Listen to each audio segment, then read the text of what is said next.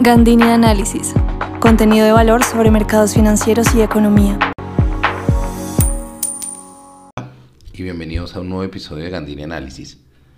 El día de hoy, el tema, la reunión de la FED, la esperadísima reunión de la FED que se llevó a cabo hoy 2 de noviembre. Eh, la FED, para los que no lo sepan, es el Banco Central de Estados Unidos, la Reserva Federal. Digamos que FED se le dice en el, el nombre corto, es la Reserva Federal de Estados Unidos. Aumentó su tasa de referencia a 75 puntos básicos, lo que la dejó en un rango entre 3.75% y 4%. Este será el último aumento de este año. ¿Qué implicaciones tiene esto para nosotros? Digamos que esas son las preguntas que quiero que eh, responder y analizar un poco aquí en el episodio. Entonces, ¿por qué un banco central sube en tasas? Que es lo que hemos estado viendo todo el año para combatir la inflación. Combaten la inflación tratando de aumentar tasas y que esas tasas aumenten el costo del financiamiento y lleve a que se endeuden menos y por tanto consuman menos. De todas formas, digamos que ese consumo adicional es el que genera la inflación. La inflación es una tasa de variación de los precios. Entonces la idea es reducir ese consumo adicional. Ahora, ¿qué es lo que sucede? Eh, todos los bancos están muy comprometidos, los bancos centrales, a controlar la inflación. La Fed ha tenido movimientos muy agresivos, ya que Estados Unidos se encuentra en unos niveles históricos de inflación. Esos niveles históricos de inflación, em, por ejemplo, el último mes de septiembre, perdón, fue de 8.2%, que fue menor que el 8.3% de agosto, pero sin embargo, no es un giro y un cambio suficiente para ver que en realidad la inflación esté cayendo. Eso ha llevado a la Fed a este aumento de 75 puntos básicos. Hay que entender, punto básico es 0.01%. Cuando hablamos de aumentos, quiere decir que esto se suma a la tasa. Em, lo que es aún más impresionante de esto es que esta es la cuarta vez que hacen aumentos de este calibre. Esto es un movimiento histórico, inédito para la Reserva Federal entonces estamos teniendo este, este, digamos, este siguiente movimiento. los 75 básicos ya venían esperados por el mercado. Sin embargo, digamos que la, frases, algunas frases de Powell y del tono de su discurso hacen ver como que los aumentos van a seguir por un periodo adicional, o sea, por un tiempo, perdón, por un tiempo no determinado porque hay una frase de Powell que me parece que es muy fuerte y que ha llevado, digamos, a los mercados a pensar mucho y dice, It's very premature to be thinking about pausing. Es demasiado prematuro estar pensando en detenerse. Obviamente que bajar tasas está completamente fuera de discusión. Lo que el mercado está esperando es cuándo se van a detener, cuándo van a dejar em, de subir. Otro comentario que hizo es, we have ways to go quiere decir que todavía les queda espacio para hacerlo. Eh, eso baja mucho la expectativa, digamos, de que, de que bajen el ritmo. ¿Qué es lo que podríamos esperar, digamos, lo que, lo que da temor eh, alrededor de estos aumentos de tasa tan fuertes en Estados Unidos es la recesión? El último dato de crecimiento pues mostró una mejora, 2.6% para el tercer trimestre, frente al segundo trimestre que venía con contracción negativa, que fue el de 0.6%. Eso, digamos, esos primero y segundo trimestre este año ponía Estados Unidos en, en términos de, de lo que se conoce como una recesión técnica, que eso ya habíamos hablado en, el, en algún episodio anterior. Pero la verdad, la verdad es que este temor y esto que estamos viendo aquí em, es el temor de que las altas tasas terminen finalmente deteriorando el crédito deteriorando el crédito, en, eh, perdón, deteriorando el consumo en Estados Unidos vía las altas tasas de crédito.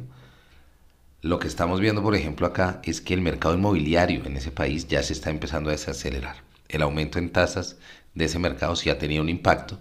Sin embargo, inclusive de acuerdo a algunos, algunos miembros también de la Fed, parece que los hogares siguen gastando, pero porque también hay un efecto del dinero ahorrado durante la pandemia. Entonces eso hace que, este aumento de tasas demore más su efecto en términos de reducir el consumo de los hogares. Y puede ser que su impacto inclusive pueda ser más fuerte si no lo controlan adecuadamente, digamos que ese es el gran temor. ¿Qué otras implicaciones tienen? Adivinen. El tema de Colombia, el tema de moda, el dólar. Una tasa alta de la Fed es una tasa que hace más atractiva el dólar, en especial en, en, contextos de incertidumbre global y local. Global en términos de que pues la guerra, el invierno, el costo de la energía, el gas ruso, eh, todas estas fuerzas que hemos, que hemos venido hablando, ¿no? Y en el contexto local, el ruido alrededor de todo lo que hemos venido viendo. Esta semana tuvimos 5 mil pesos, el dólar en 5 mil, ahora sí de verdad, sosteniéndose en estos niveles. Entonces, em, ruidos alrededor de qué va a pasar con Ecopetrol, la reforma tributaria, los, em, la exploración petrolera, qué va a pasar con eso, el plan energético, creo que ahí se concentra mucho, mucho el ruido que tenemos y, que estamos viendo que, digamos, eh, también Ecopetrol se ve afectada por, o, el sector minero energético se ve afectado también por la nueva reforma tributaria. Entonces vemos como muy centrado aquí en la forma local esto. ¿A qué llevó este anuncio de la Fed? Llevó a un cambio de tendencia marcado hoy en el índice de XY del dólar, que ya está en niveles de 112. Eso hizo que un cambio marcado es que cambió la tendencia y marcó un alza importante.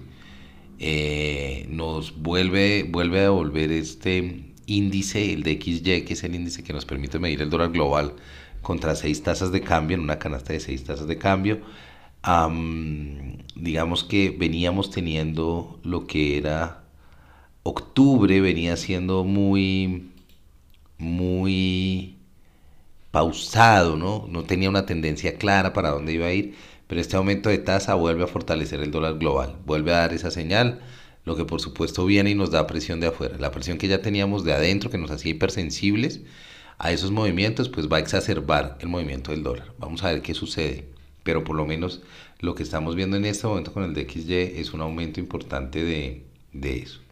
Hay que recordar también que estas decisiones de tasa de los bancos centrales toman tiempo en pasar a la economía, en transmitirse a los bancos comerciales y finalmente a los hogares. Entonces, lo, lo más probable es que aun cuando ya paren aumentos, 2023 las tasas se van a tener que mantener altas para que se transmita completamente el efecto de esto. Veremos qué sucede. Hay muchas fuerzas, por lo menos aquí se canaliza por supuesto esto al dólar y lo seguiremos muy de cerca para ver. Les recomiendo leer mucho una columna que escribí hace 15 días en Forbes que se llaman Los bancos centrales están rehenes de la Fed porque los aumentos de tasa de la Fed, así los demás bancos centrales quieran reducir sus aumentos de tasa o cambiar su ritmo, no pueden para tratar de mantener el diferencial y ayudar a que sus monedas pierdan menos fuerza contra el dólar. Eso era lo que les quería traer por hoy. Si les gustó este episodio, no olviden recomendarlo y compartirlo. En Gandini Análisis creo contenido que ayudará a su empresa y clientes a adaptarse en las dinámicas de la economía y los mercados en un mundo cambiante. Pueden seguirme en Spotify o seguirme en Apple Podcast. Y les agradezco por tomarse el tiempo de escuchar el episodio. No olviden compartirlo si les gustó. Todo es bienvenido y que tengan un gran resto de semana.